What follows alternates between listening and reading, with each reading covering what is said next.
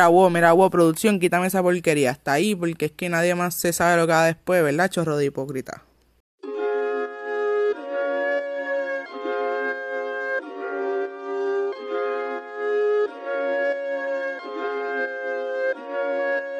Bienvenidos al podcast más cabrón que van a estar escuchando en toda su fucking vida, hablando mierda. Espero que estén bien, que el estallada les haya traído lo que deseaban y que hayan conseguido una novia rubia ricota o un machazo gringo que te pase el trimmer ahí en el patio. Si no te pasó nada de esto, pues, pues mira, este, sorry. Eh, pero nada, este episodio se llama Rich Port Statity. Porque esta mañana me levanté pensando en cómo sería Puerto Rico siga la estadidad, como dicen los PNP. Y pues aquí el podcast que nadie pidió, pero que yo sé que se van a reír con cojones. Antes de entrar de lleno al podcast bien cabrón que les tengo para hoy, eh, hay que poner en contexto que recuerden que en las pasadas elecciones, o sea, hace unos pocos días, ganó en el plebiscito de la estadidad, que es ese plebiscito truco que hicieron los PNP nuevamente para ver si queremos la estadidad o no. Ganó el sí eh, con un 51.70%, la última estadística que vi. Eso eh, si cambia, pues no es que estoy diciendo mentira. Eh, ganó la estadía y pues como ganó, pues ya al otro día habían cambios enormes en todo Puerto Rico porque la estadidad llegó oficialmente. Llegó tan oficialmente que el Congreso de los Estados Unidos le dijo que no, que ese plebiscito no sirve de un carajo. Vamos a pichar entonces a ese pequeño e insignificante evento para los PNP y vamos a pasar entonces a hablar de las acciones de Pierluisi. O sea, Pierluisi ha estado haciendo cosas como si él ya fuera gobernador cuando ni siquiera la Comisión de Estatal de Elecciones eh, lo ha catalogado a él como ganador oficial por la gobernación. Sí sabemos que va adelante, que casi todos los votos los, favorecen en, en por ciento. Eh, pero todavía no se ha catalogado a él como el ganador oficial, eh, como el gobernador de Puerto Rico y él ya está ready, eh, porque ya en entonces hicieron un nombramiento eh, del alcalde de Balayamo, o más mejor conocido como el rey del norte, Ramón Luis Rivera, para el comité de transición entre Wandita y Pierluisi, porque yo estoy segurísima de que Wandita está harta de ser ya la fucking gobernadora de este jodido país que no entiende. Y Pierluisi tenía ya la mudanza ready desde que ganó las primarias. Ese cabrón tenía el cabrón de mudanza ya, esperando las directrices para meterse como fuera a la fortaleza. Pero está cabrón que Pierluisi sea gobernador con apenas un 30% eh, de los votos, pero tú no puedes pasar un examen de matemáticas con un 30%.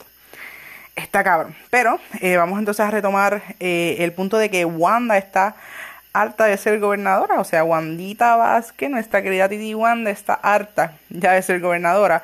No sé si lo han notado, pero ya con las pasadas órdenes ejecutivas, ella lo que le falta es eh, quitarla y que se joda a todo el mundo porque ella quitó para el carajo el Task Force médico y el económico eh, y que se maten. Eh, en verdad, ella está bien harta de ser ya gobernadora y imagínense, hasta dejó a Pierluisi entrar a la fortaleza.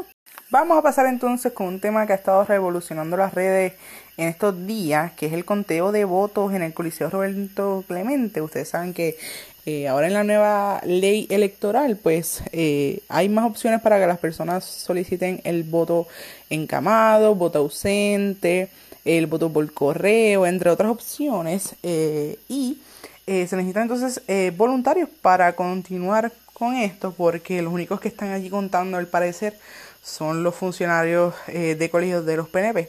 Eh, y el movimiento de Victoria Ciudadana consiguió cientos de voluntarios de un día para otro para estar allí, para ver los votos y que no se roben la jodida elección. Pero ¿qué sucedió una vez los de Victoria Ciudadana llegaron allí al Coliseo?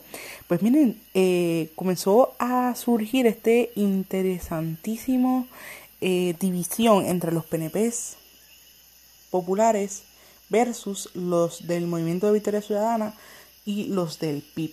Eh, que a mi entender era la única pelea que tenía que existir desde el comienzo de las campañas políticas. Pero pues así somos en este país.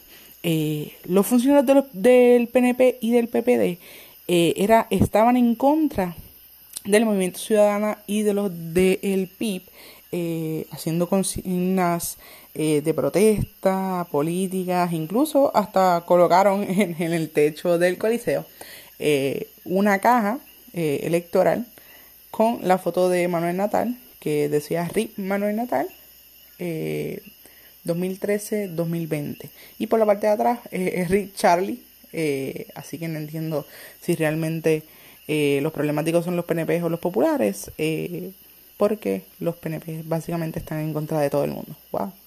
Vamos entonces a hablar de la llegada de la estadidad a la isla, donde hemos tenido reportes desde distintos puntos de la isla que, agárrense, ha estado nevando, por ejemplo, en las tetas de Calley amanecieron en el día de ayer totalmente frisadas por la nieve.